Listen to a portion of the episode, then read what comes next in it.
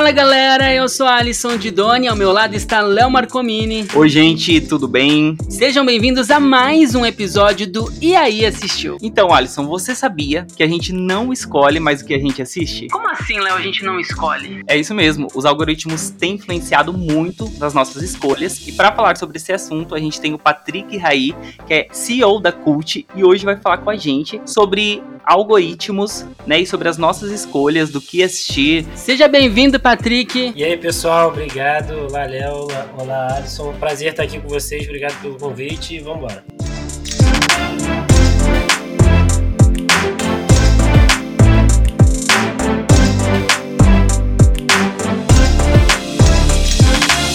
Antes da gente entrar nesse assunto, Patrick, a gente quer falar um pouco sobre a Cult, uma plataforma que a gente tem utilizado bastante. A gente tem essa curiosidade de saber como que surgiu a Cult, como que veio essa ideia, essa necessidade de criar é, esse espaço tão interessante, tão legal para nossa comunidade aí, né, que gosta de cultura, que gosta de filme, de série, de livros, né, no geral assim. Como que veio a ideia de criar a Cult? Então, é, inclusive eu agradeço a parceria com o lançamento do dia, uma parceria que tem dado muito resultado. A gente está vendo o pessoal realmente gostando muito da plataforma. E como você disse, cara, a Cult, que é cult.com.br, para quem tiver interesse, Cult com K, é basicamente uma rede social para você descobrir conteúdos. E aí, é, hoje a gente tem filmes, séries, músicas, livros e podcasts e também salvar e organizar em galerias pessoais. Então, você, por exemplo, lançamentos do dia recomendou cinco melhores séries que você não pode perder do Netflix e criou essa galeria lá. Você pode ter acesso, pode ver a nota que eles deram, qual foi a resenha que eles fizeram sobre aquele conteúdo e ver o que outras pessoas falaram sobre aquilo, saber onde está passando também. Então você já abre ali, já, já é reencaminhado para o serviço de streaming. No caso de livros, você já clica, já pode ler a prévia do livro. No caso de podcasts e músicas, você clica, já pode ouvir no, no Spotify diretamente. E a nossa ideia agora sempre foi assim, a gente popularizar, dar voz para as pessoas pessoas e devolver esse poder do, do, da voz do que a gente deve assistir, do que vale o nosso tempo e o que não vale, para as pessoas, porque hoje, como a gente vai falar aqui, a gente está muito influenciado pelos algoritmos, né, que colocam a gente muitas vezes em bolhas e em caminhos que são muito mais interessantes para os interesses da plataforma do que necessariamente para os interesses do, dos, dos seus ouvintes e espectadores. Eu queria que você trouxesse uma explicação assim para a gente, para quem está ouvindo, o que é o algoritmo? A gente fala muito do algoritmo em tudo, rede social, enfim. E eu queria entender, eu queria que você, né, que é tão inteligente, que está aí por dentro dessa área da tecnologia, que você explicasse pra gente o que é o algoritmo. Obrigado pelo elogio. assim, o, o que que acontece? Hoje a gente vive a sociedade das telas, né? Você fica o dia inteiro olhando para alguma tela. Eu, por exemplo, agora estou com a tela do computador aqui na minha frente, aí do lado tem a tela do celular. Daqui a pouco vou deitar ali para ver o Netflix na TV, outra tela. Vou ler um livro no meu Kindle, outra tela. Então a gente está a maior parte do dia olhando para telas é, para consumir é, conteúdos diariamente. E a tela ela tem um tamanho físico, né? Ela tem um limite físico. Você abre o computador, ele tem, sei lá, 13 polegadas, 17 polegadas, sabe o celular, tem ali uma, uma, um limite físico daquela tela ali. E os algoritmos, eles servem para ranquear, no meio de um milhão de conteúdos que o Netflix tem, que o Spotify tem, etc., eles servem para ranquear o que, que aquele usuário quer ver dentro daquele limite físico da tela. O que, que o usuário vai é, achar mais rápido ali dentro daquela plataforma. O algoritmo tem essa responsabilidade, digamos assim, essa função de selecionar no meio de um milhão de coisas aquele 0,001% que vai aparecer primeiro para o usuário. E isso, obviamente, vai mudar de usuário para usuário, usuário, de plataforma para plataforma, mas no final das contas, o objetivo é sempre o mesmo, é que as pessoas estejam o maior tempo possível dentro de uma plataforma. A moeda que essas plataformas, seja o YouTube, seja o Spotify, seja o Netflix, seja o Facebook, o Instagram, a moeda dessas plataformas é a atenção do usuário, é o quanto a, o ouvinte, o espectador, está consumindo aquela plataforma, está olhando para aquela tela com aquele app aberto. Por quê? Porque essa vai ser a métrica principal para vender publicidade, para vender assinatura e, enfim, no final das contas, dar dinheiro os donos do app, acionistas, etc.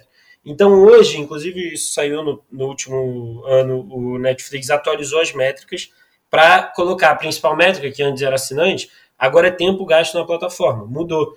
E é, o mesmo, é a mesma métrica do Instagram, mesma métrica do Facebook, mesma métrica do Twitter, mesma métrica do Spotify. Quanto tempo você está usando aquela plataforma? Isso é o mais importante para eles. E aí o algoritmo ele virou o vilão né, da história, muito por conta do mau uso, digamos assim, do algoritmo, como aconteceu agora com o YouTube e com o Facebook, porque foram muito responsáveis pelo crescimento do discurso de ódio, da polarização, da disseminação de fake news, e continua até hoje é, o YouTube, principalmente, eu acho que é o, a, e o Facebook, né, são os dois mais é, graves aí nesse ponto, porque o YouTube ele te coloca numa. Ele percebe, né? O algoritmo dele percebe. Pô, esse, esse vídeo aqui tá dando muito engajamento. E o engajamento, muitas vezes, ele tá é, atrelado a sentimentos é, profundos do ser humano, como ódio, é, raiva e tristeza. Então, são coisas que te fazem ali, é, tocam uma parte do ser humano que é muito. reage muito forte. Eu queria deixar uma sugestão que você estava falando sobre as escolhas e tudo mais. É um documentário na Netflix, eu acho que provavelmente você já assistiu, O Dilema das Redes. Sim. Eu acho esse documentário. Traz bastante isso, é, né? Sim e eu gostei bastante, então já fica aqui como uma sugestão a mais para entender um pouco melhor sobre esse assunto. Mas sim, é exatamente isso, porque no início eu não acho que eles tinham essa consciência, essas big techs não tinham essa consciência, mas a coisa foi escalando muito rápido e pessoas maliciosas souberam usar isso a favor delas, né? E ganharam eleições por isso, interferiram é, na sociedade de várias formas por conta disso e ganharam poder e dinheiro. Por quê? O YouTube vai te jogar ali num vídeo que é discurso de ódio, e depois você entra naquele loop, cada vez que você assiste um vídeo daquele, você fica mais e mais radicalizado. E aí o YouTube vai ganhar mais e mais views por conta desse público que está sendo radicalizado. Porque esse público, ele engaja muito mais do que o público que está vendo uma missa no, no, na TV, enfim, é, da igreja, entendeu? Por quê? Porque um, a, a, esse tipo de conteúdo ele alastra nessas redes é, nessas comunidades que proliferam o discurso de ódio de uma forma muito rápida. Eles sabem tocar pontos que estimulam ódio e a raiva contra determinados grupos. E é dessa forma que o algoritmo acabou sendo o vilão da história. O nosso ponto de vista da cult é que a gente tem que trazer de volta para os seres humanos, para as pessoas, a voz para dizer, olha, esse é um conteúdo de qualidade, isso aqui vale a pena, e para debater sobre aquilo para não é só dar uma nota lá, pô, cinco estrelas, quatro estrelas. Isso também é legal, mas a questão é gerar um debate sobre aquilo, para que o conteúdo não fique pulverizado, para que ele não se perca. Então, essa que é a intenção da CUT, é a gente trazer o foco de volta para as pessoas, para que as big techs, principalmente, que controlam o que a gente assiste, que também esse é um outro ponto muito preocupante, que hoje a gente está. A gente é muito controlado, tanto que o exemplo do YouTube do Facebook é uma prova disso. A gente é muito controlado por essas empresas, porque elas controlam mais da metade da, da comunicação mundial e elas controlam o que, que a gente assiste, o que a gente ouve, o que, que vai chegar primeiro, o que, que não vai chegar. Se ela muda o algoritmo é, para um lado ou para o outro, ela valoriza mais ou menos dentro da plataforma aquele conteúdo. Isso é muito bizarro, né? A gente pensar é, em tudo isso que você está trazendo, todos esses dados, é, essas potências que a gente uhum. tem hoje que estão aí dominando né, esse mercado, Facebook, Instagram, o próprio Google. Uhum porque a gente tem uma, uma interferência muito direta nas preferências Exato. pessoais, né? A gente acaba ac achando, acreditando que, poxa, eu tô vendo uma série que realmente eu gosto e não percebendo que, de certa forma, estamos sendo manipulados. Eu mesmo, trazendo a minha linha do tempo do que eu ando consumindo, YouTube, Instagram, né, que é a rede social que a gente mais usa hoje, TikTok, são muitas vezes o mesmo conteúdo replicado de formas diferentes. Aí que entra a cult, que tem funcionado muito, que eu vejo é, no nosso caso, que a gente consegue ver o que as pessoas realmente estão falando, que estão assistindo, né? Comentários mais pessoais, é, às vezes um conteúdo que a gente não conhece, que a gente não esperava conhecer, não, não esperava, né? A gente não conhecia. E abrir espaço também, porque a gente sabe que o mercado está uhum. cada vez mais concorrido, tá? Você conseguir hoje um espaço, seja no Spotify, seja no YouTube, seja numa produção independente, um filme que você lança hoje no cinema ou no streaming, você conseguir um espaço de, de visibilidade uhum. é muito uhum. difícil. E o algoritmo, ele é limita, uma barreira, é. ele limita, querendo ou não, de uma certa forma, aí, com que esse conteúdo alcance né, mais pessoas. É muito difícil, porque antes você consumia um filme, consumia um. lia um livro, muito pelo, por, pelo indicar, né? uhum. né? Você estava, por exemplo, no meu caso, na escola, a gente conversava bastante. Olha, assiste esse filme, leia esse livro, ouça esse CD, esse álbum novo, é uma uhum. banda nova que lançou, né? A gente tinha muito isso, essa curadoria humana, essa troca Exato. pessoal mesmo, e hoje não. Hoje a gente é encaminhado, a gente segue um, um, uma regra ali do que é ditado por esses grandes servidores, por esses grandes potências, né, essas grandes potências que dominam é, as redes sociais, que dominam a internet, né? Eu achei bem legal, Alisson, o que você falou agora, tipo, da troca, às vezes, que havia na escola e tudo mais. E eu vejo que na Cult pode ser esse espaço, Resgatar é, na verdade, isso, esse né? espaço pra gente falar só sobre isso, né, de uma maneira é, sem influências de algoritmos, né? As comunidades mesmo, a gente tem criado bastante lá no perfil do Lançamentos do Dia. E é muito legal você parar um tempo para você organizar o que você já assistiu, o que você gostou, o que você quer assistir, né? Então, isso, trazer isso de volta é, é muito legal. Cara, isso também acontece muito. Tipo assim, a pessoa, você vai num bar assim, a pessoa fala, caraca, assisti a série tal, você tem que assistir, aí, pô, tu tá lá bebendo, fala, porra, é maneiro. E tu nunca vai lembrar daquilo, vai se perder, tu, a não ser que você anote ali e tal. e isso a cult proporciona de uma forma muito mais cotidiana, assim, você naturalmente, tipo, minha, minha galeria do Quero Ver já tem algumas coisas aqui, e cara, tudo bem que eu, eu sou suspeito para falar, né, mas eu já recebi muito feedback, cara, da da, dos usuários, que agora a gente está com bastante gente usando e tal. Então vem, vem chegando muito feedback. E eu já ouvi muita gente falando assim, cara, eu já descobri coisas na Cult que eu jamais descobriria é, sem a Cult, né? Tipo, se eu ficasse procurando lá nas plataformas, eu nunca ia achar isso. E são coisas que, assim, eu amei, mudou minha vida, tá ligado? Tipo, tanto livro, quanto podcast, quanto tudo, assim, filme, série. Então, essa que é a principal, esse é o principal objetivo. No final das contas, você me perguntar assim, cara, qual a tua métrica de sucesso? Para mim é isso, a gente descobrir coisas que, que, que às vezes que foram feitas há 40 anos, que tipo assim, você acha que a geração mais nova, por exemplo, vai saber o que foi Pulp Fiction, por exemplo? Será? que foi o que, foi Poderoso Chefão? Será que essa, essa geração mais nova que não consegue ficar 15 segundos vendo um vídeo vai conseguir parar para ver duas horas e meia de Poderoso Chefão? E cara, eu acho que a Cult tem essa, também essa coisa de resgatar conteúdos, porque não é porque foi feito na década de 70 que é ruim, não é porque os efeitos especiais eram naquela época eram é, muito básicos que o conteúdo em si é ruim. E a gente, o que a gente mais vê hoje em dia são filmes aí com efeitos megalomaníacos e extremamente caros, que são muito ruins, né? Aqueles filmes que servem só para encher ali uma sala de cinema, mas que não vai agregar muita coisa. Também tem um espaço dele, também tem que ver esses filmes também. Não estou dizendo aqui que, que o nosso nome é cult, né? E muita gente acha que a gente é cult, não sei o quê, mas não. Eu falo lá direto na cult sobre casamento às cegas, Keeping Up with the Kardashians. Eu acho que todo conteúdo merece o seu tempo. Acho que tem muita coisa que a gente. Às vezes você só quer deitar no sofá, cara, depois de um dia de trabalho e ver a parada mais superficial e mais que exija zero do seu cérebro. Isso faz parte do nosso dia e tem que fazer, tá certo. Só que, cara, o, a nossa, o nosso objetivo é que as pessoas possam dizer isso.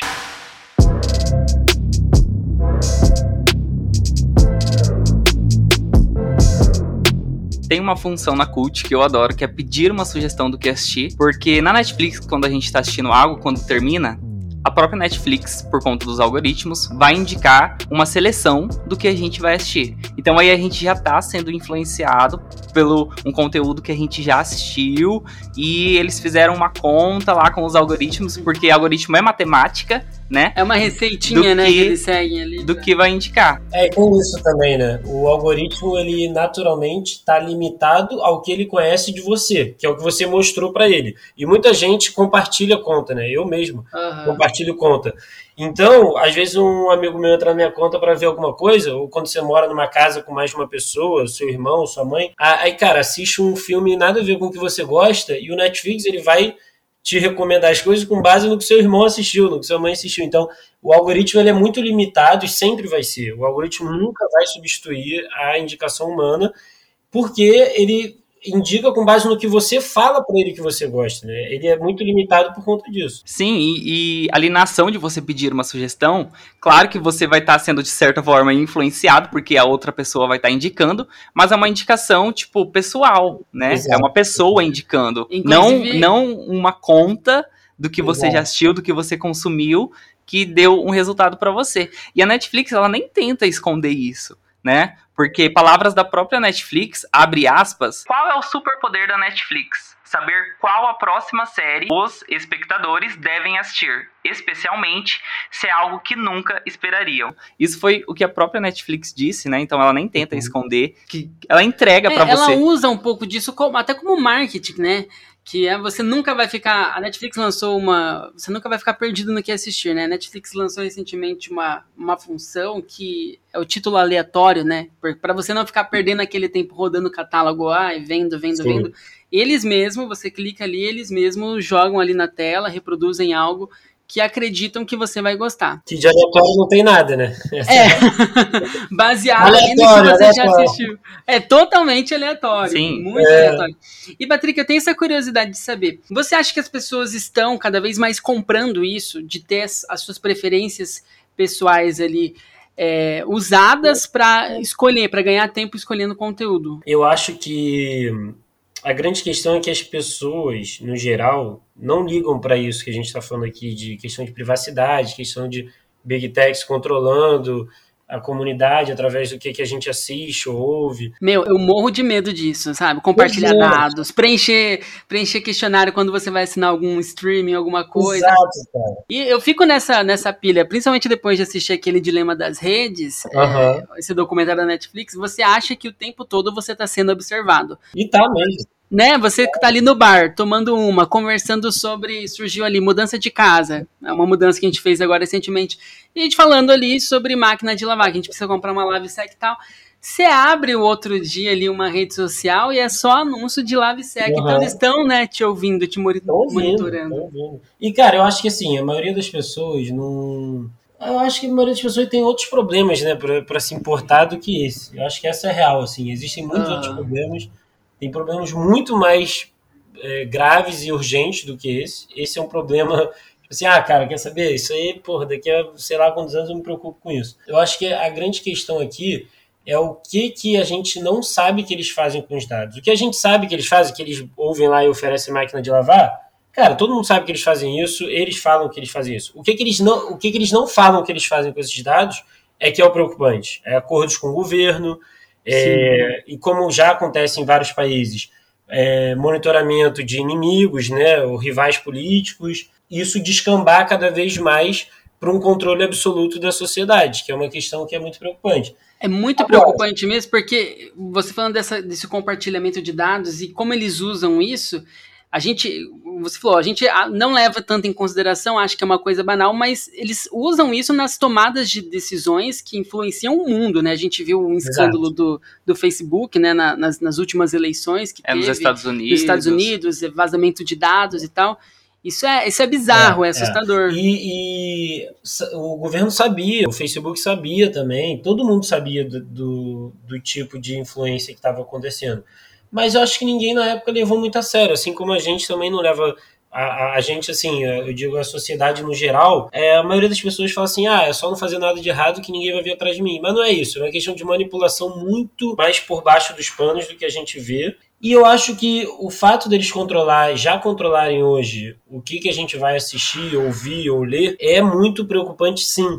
E as pessoas têm que saber que é preocupante, porque a gente está falando aqui de cultura, a gente está falando de uma coisa que é, molda toda uma visão e todo um comportamento de uma sociedade. É um consciente coletivo que vai sendo alimentado muitos e muitos anos. Por exemplo, você vê que hoje muita. Eu estava vendo um uh, o golpista do Tinder, né, esses dias. Sim. E aí logo no início, né, a primeira menina fala: "Ah, não, porque eu cresci vendo filmes da Disney, onde tem a princesa encantada, não sei o quê".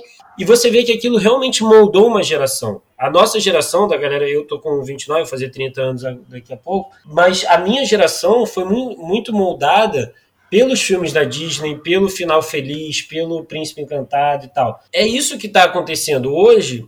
É, o que, que a gente. Os jovens eles ficam mais tempo no, no, celular do que sempre. Nunca a gente ficou tanto tempo no celular e vai ser assim cada vez mais e mais. E eles já estão se moldando desde jovens com o consumo quase que assim é, diário, com certeza, mas quase que ininterrupto de conteúdos online. Hoje, hoje a criancinha de um ano já tem um Exato, tablet, e ela não né, cala pra... a boca até dar um tablet na mão dela, porque ela vai ficar, eu quero Sim. tablet, quero jogar. Não, é, é, bizarro, você vai num restaurante, numa pizzaria, o que você vê os pais utilizando uhum. isso realmente, ah, ufa, deixa o meu filho ali, né, uma salvação. E isso, cara, vai ser cada vez mais e mais.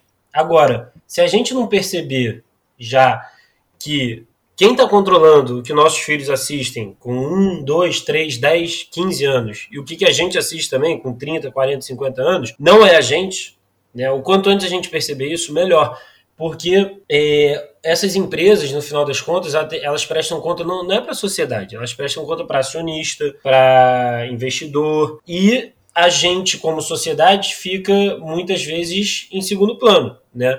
Ah, isso aqui vai me trazer mais, mais publicidade, vai me trazer mais dinheiro, vai me trazer mais retorno, mais usuário, então eu vou usar isso. E os efeitos disso a gente vê depois. Sim, é, eu, eu tô pensando, essa conversa que a gente está tendo, tipo, o reflexo disso daqui 30 anos, Sim. né? Como vai estar tá a nossa sociedade, o que a gente vai estar tá, é, fazendo, né? Como, como, isso, igual a gente falou da lei da concorrência, como isso é injusto, Sim. né? Com um filme independente, a, a, gente cria às vezes uma lista ali, é cinco filmes escondidos, entre uhum. aspas, no Prime Video, na Netflix, para você assistir, joias que estão escondidas na Netflix, para trazer essa visibilidade. Isso dá um acesso, isso dá, tipo, as pessoas vão e querem assistir, e compartilham Exato.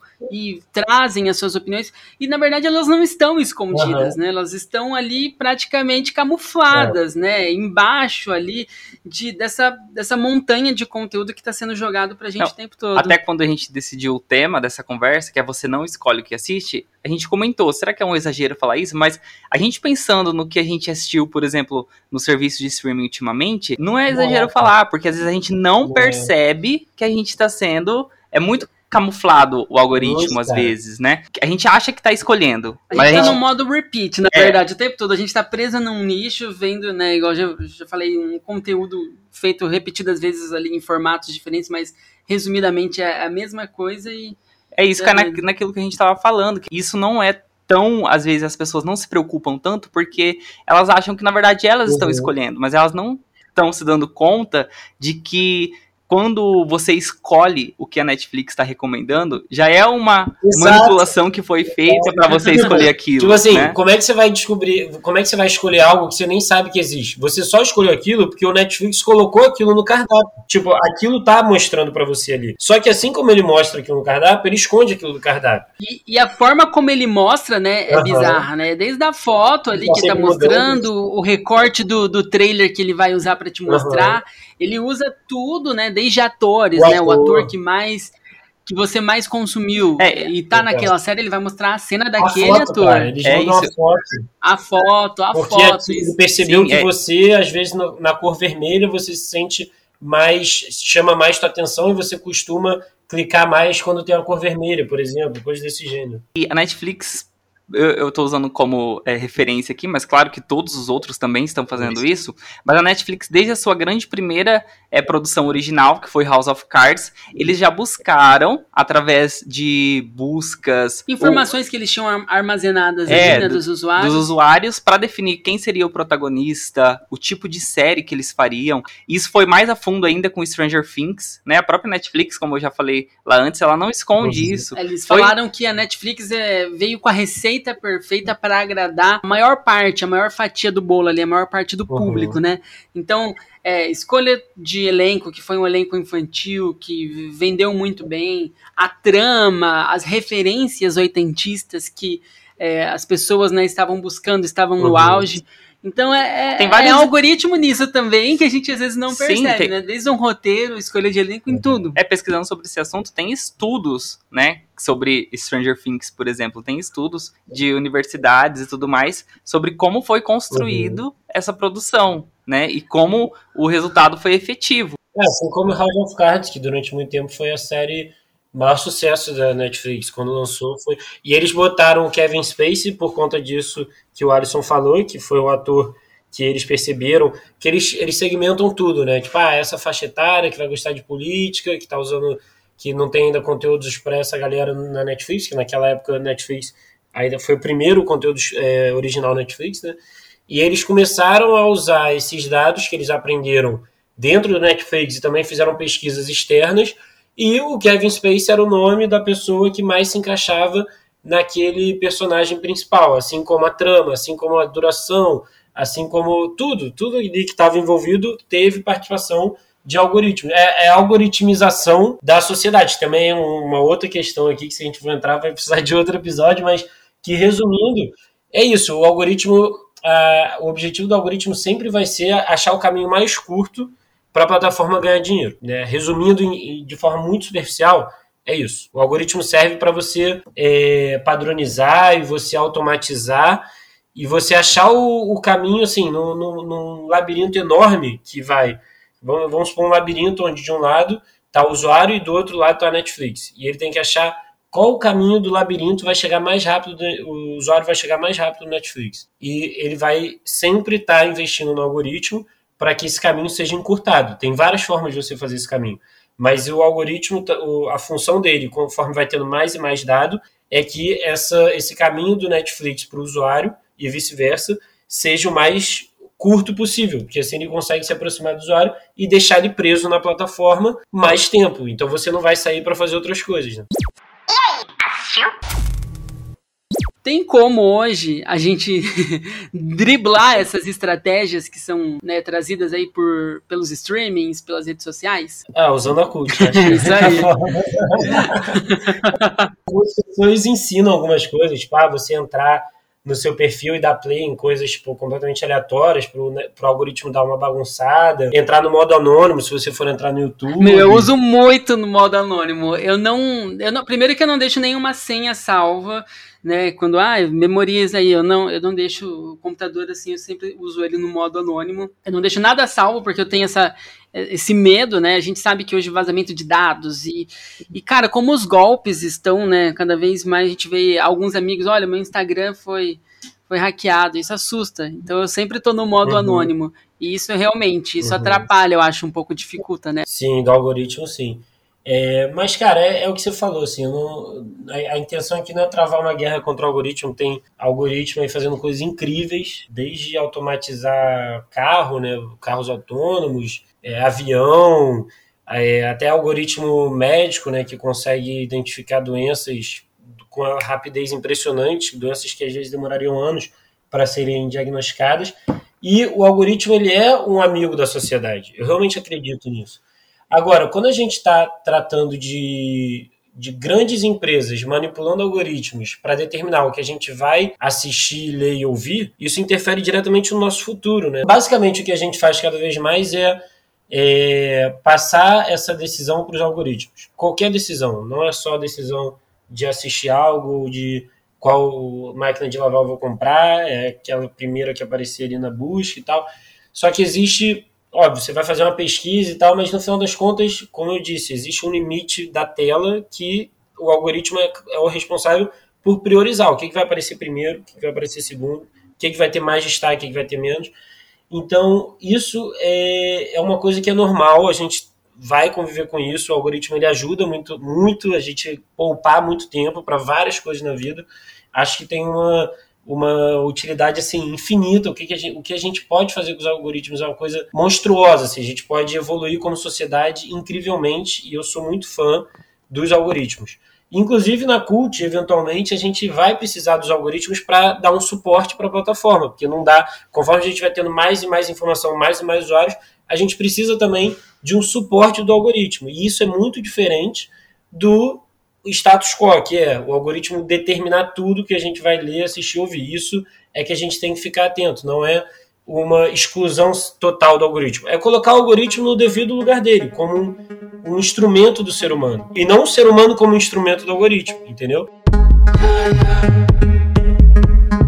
E o que é legal você trazendo isso, que o algoritmo ele nunca vai substituir a curadoria humana, porque nós vemos muito isso acontecer, né? Às vezes uma série que não é tão promovida, que a Netflix disponibiliza, e do nada ela explode, porque é, é no boca a boca, né? Um vai falando, um vai falando, um vai falando. Aí você vê, por exemplo, La Casa de Papel. Foi uma série que a Netflix disponibilizou, não era uma produção original uhum. quando disponibilizou, não foi uma coisa promovida, não chegou com banners e, uhum. e toda aquela divulgação que nós acompanhamos acompanhamos, vimos nas temporadas que vieram aí, foi uma coisa que veio do hype das pessoas falarem, das pessoas comentarem e assistindo, e depois de um mês que estava lá na Netflix, um, dois, três meses, que teve esse sucesso mundial e que explodiu, e daí sim a Netflix olhou para a série, comprou os direitos uhum. e e estragou a história também, ah, porque daí é um. Ai, vai prolongando, vai inventando coisa que é desnecessária. Já vira, já vira capitalismo, né? É, é o capitalismo, né? Interrompendo em tudo. Mas é igual você falou, realmente, é, a curadoria humana é algo que nunca será substituído. Por mais que a gente Sim. tenha aí tecnologia e máquinas e inteligências artificiais coletando dados e compartilhando dados, é, a curadoria humana sempre vai achar um jeito de prevalecer. Isso... O mesmo aconteceu com Round 6, Round Six que também. Tornou a maior série da história da Netflix. A gente acompanhou de perto quando a gente recebeu o material. É, o material. A divulgação é, era baixíssima, assim. É Tinha tanto fotos, as poucas fotos, todo né? mundo, todo mundo que a gente acompanha, que fala sobre filmes e séries, ninguém tinha falado de Round 6 e a gente trouxe lá os lançamentos, de janeiro de, é, do mês que estreou, ninguém tava falando e a série chegou, começou a fazer barulho, barulho, foi tanto que o auge foi na terceira, na quarta semana, né, de lançamento. Então a gente vê que algumas coisas ainda conseguem fugir disso. Não, e como abre também o mercado. O mercado para série latina cresceu muito com a Casa de Papel, agora com as coreanas, né? Uhum. Também tem uma visibilidade. E daí começa a exploração desse mercado, que daí é desnecessária, desenfreada. Uhum. É, mas é realmente isso. Tem ainda uma luz no fim do túnel, a gente tem essa esperança, né? Cara, eu acho, eu acho que é assim, tem público para tudo, eu acho que vai ter muita gente principalmente pessoas que não, não usam Netflix tão frequentemente, assim, pessoas que são mais despreocupadas, assim, é mais aquele cara do final de semana ali que bota qualquer coisa para assistir e tal. E eu acho que também, assim, nada é definitivo. Acho que na vida, na vida como um todo, nada é definitivo, né, na minha opinião. Sim. E eu acho que tem público para tudo. Eu acho que o Netflix, e assim como os outros streamings, vão continuar investindo pesado em algoritmo. Eu acho que quanto mais automatizado a plataforma tiver, quanto mais conhecimento eles tiverem sobre a gente, melhor para eles em termos de empresa, como métrica da empresa. E é uma guerra sem fim, porque vem o, o, o TikTok, surge do, do nada o TikTok que está pegando a atenção dos jovens. E aí Netflix agora tem que investir em séries jovens para poder recuperar essa galera que está no TikTok. Só que aquilo, eu acho que tem público para tudo. Tem público para o TikTok, Sim. tem público para o Netflix, tem público para HBO, para ler livro. Todo mundo falava assim: ah, o livro vai acabar porque agora as, as crianças só querem saber de videogame. E, cara, o livro tá aí, vendendo. Não, a mesma coisa do cinema. Falaram que com a chegada do, do, streaming as pessoas não iriam mais ir ao cinema. Isso é uma coisa que não tem lógica, né? É. A experiência que você tem de você ter o livro. Meu, abrir um livro novo, cheirar é. o livro, assim, aquela sensação é única. E a mesma coisa você chegar no cinema, assistir um filme, ter aquela experiência ali, é algo que é insubstituível. Né? Por mais prático que seja, você está ali no sofá da sua casa, por mais cômodo que seja, não, eu acho que, não substitui isso. Eu acho sim que a tecnologia é algo tipo, fascinante, incrível para nossa vida, mas algumas coisas a tecnologia não consegue substituir, ah, né? Algumas experiências é, que a gente tem é, a tecnologia nunca vai conseguir não, substituir. E, e eu vejo assim que é uma pena é, em relação a isso, porque eu não consigo imaginar essa sociedade que está surgindo, tipo as crianças e tal, quando a gente estava falando. A geração TikTok. É, essa geração, até a geração não TikTok, uma geração faixa etária menor, as, as crianças de um ano que só querem tablet e tal, como elas vão tipo, lidar com essas experiências, né? Não, é, a, a, primeira palavra da criança não é mais pai, mãe, é galinha pintadinha. é, é as é. músicas que aprende. O meu sobrinho mesmo, ele começou a falar inglês porque ele consumia muito conteúdo em inglês. E era mommy, daddy, father, eram essas coisas. One, One, two, era tudo. Aqui em Portugal, eu tô morando em Portugal, né? Teve uma, uma polêmica, cara, que é ridícula. Dos, dos youtubers é, brasileiros que estavam influenciando as crianças portuguesas. Lucas Neto. Exato, né? e as crianças portuguesas só estavam falando o português do Brasil. E eu achei sensacional. E a galera aqui, os caras mais xenófobos, assim, aqueles caras mais conservadores, ficaram puto da vida. Eu falei, não, porra, vocês foram lá, educaram a gente. Educaram não, né? Forçaram a gente a, a falar o português de vocês. A gente fez o brasileiro, né? Que eles chamam, que é o brasileiro. Na minha opinião, é muito mais bonito, e até na opinião deles é muito mais bonito. E agora a gente voltou pra cá e vocês estão. Então, porra, não gostaram que o teu filho tá vendo Lucas Neto e Felipe Neto? Pô, cara, desculpa, mas você não, não, não pode controlar isso, né?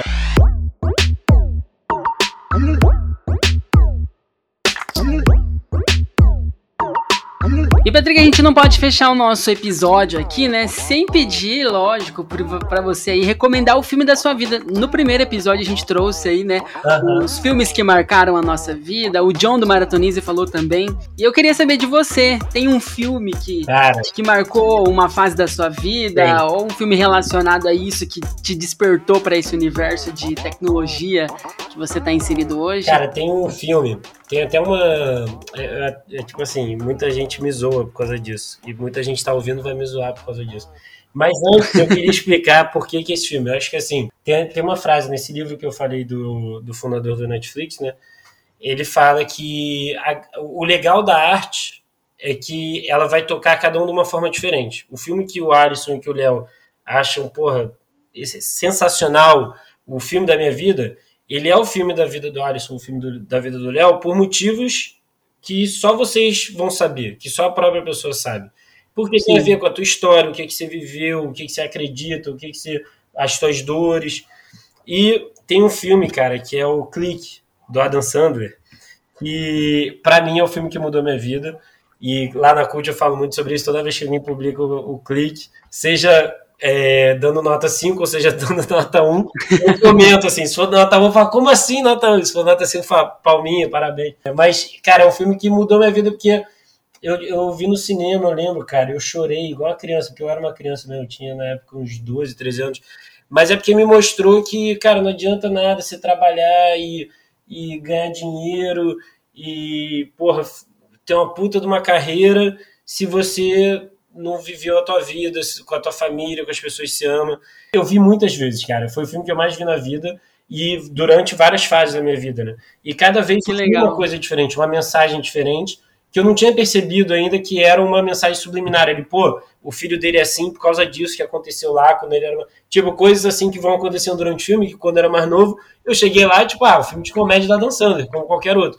Inclusive, eu, eu sou tão fã da Dan Sandler que eu fiz uma comunidade na Cult, a comunidade que mais cresce na Cult. Eu, eu já vi. Eu já, eu já tô entrando nessa comunidade também, já sou membro.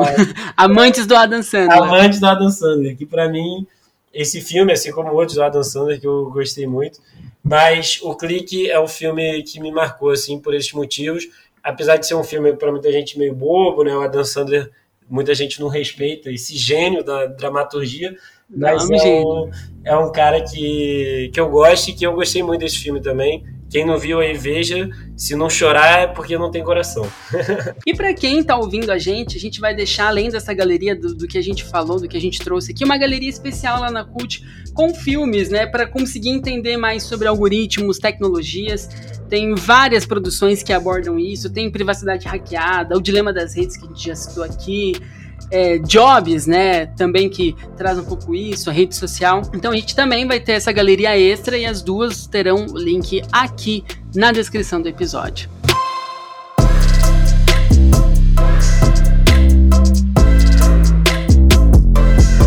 Então é isso, Patrick. Mais uma vez a gente quer agradecer a sua presença aqui e agradecer pela Cult também, né? Que a Cult, pô, Nossa pra gente é nossa parceira e é um presente, igual eu falei, pra, pra gente que tá nesse universo, que ama essa troca de cultura, que tem essa diversidade, que tem essa inclusão, que tem essa valor, valorização né, da curadoria humana, pra gente é muito, muito satisfatório.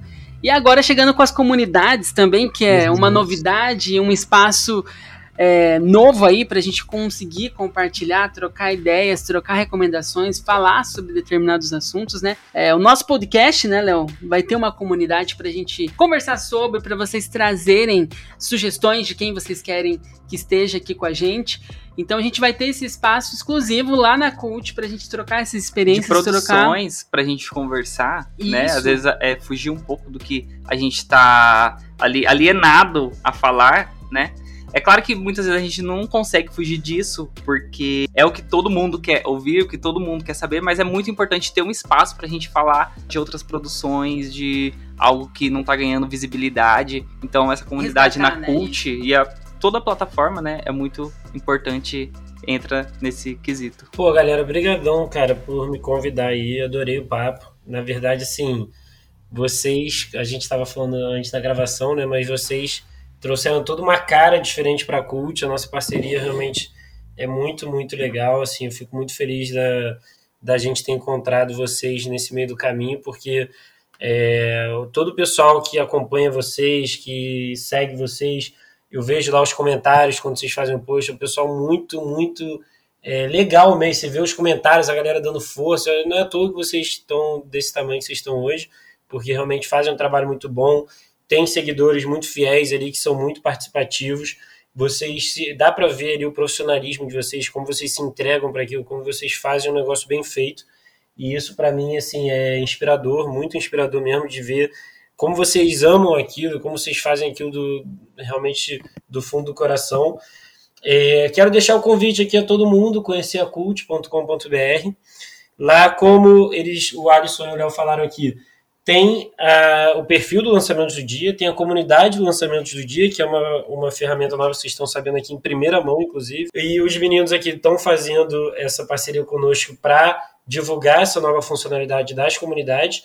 E a ideia das comunidades é que a gente possa, assim como agora vai ter a comunidade do podcast do lançamento do dia, né, o IAI assistiu, que vocês estão ouvindo nesse momento. A, gente, a nossa ideia é que aproximar mesmo essa comunidade que já segue nas redes sociais e que vocês estejam mais perto do Alisson e do Léo e de mim também, de todo mundo que está ali na rede, para a gente poder fazer essa troca, gerar esse debate, conhecer coisas novas. Às vezes tem, tem muita gente também que entra, nem gosta de publicar nada, a pessoa só entra para ver o que os outros estão falando e aí vai descobrir alguma coisa para assistir, ver onde está passando. Porque tem isso também, né? A cult não é só a questão da rede social, ela é muito útil, né, para você descobrir onde está passando, para você, por exemplo, abrir euforia aqui, vou abrir aqui, por exemplo, e ver o que, que as pessoas, ah, nota 5, nota 5, nota 5, muito bom, muito bom, segunda temporada tá top e tal.